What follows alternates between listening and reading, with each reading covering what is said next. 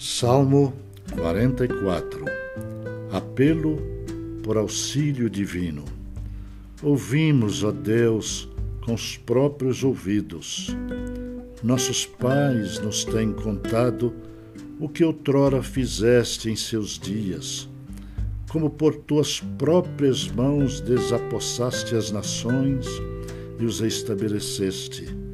Oprimiste os povos e aos pais deste largueza, pois não foi por sua espada que possuíram a terra, nem foi o seu braço que lhes deu vitória, e sim a tua destra e o teu braço e o fulgor do teu rosto, porque te agradaste deles. Tu és meu rei, ó Deus, ordena a vitória de Jacó.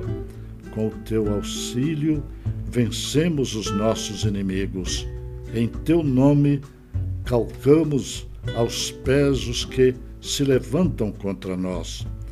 Não confio no meu arco, e não é a minha espada que me salva, pois tu nos salvaste dos nossos inimigos e cobriste de vergonha os que nos odeiam. Em Deus nos temos gloriado continuamente e para sempre louvaremos o teu nome. Agora, porém, tu nos lançastes fora e nos expuseste à vergonha, e já não sais como os nossos exércitos, tu nos fazes bater em retirada à vista dos nossos inimigos, e os que nos odeiam nos tomam por seu despojo. Entregaste-nos como ovelhas para o corte e nos espalhaste entre as nações. Vendes por um nada o teu povo e nada lucras com seu preço. Tu nos fazes opróbrio dos nossos vizinhos, escárnio e zombaria aos que nos rodeiam. Põe-nos por ditado entre as nações, alvo de meneios de cabeça entre os povos. A minha ignomínia está sempre diante de mim, cobre-se de vergonha o meu rosto ante os gritos do que afronta e blasfema à vista do inimigo e do vingador. Tudo isso nos sobreveio. Entretanto, não nos esquecemos de ti, nem fomos infiéis à tua aliança.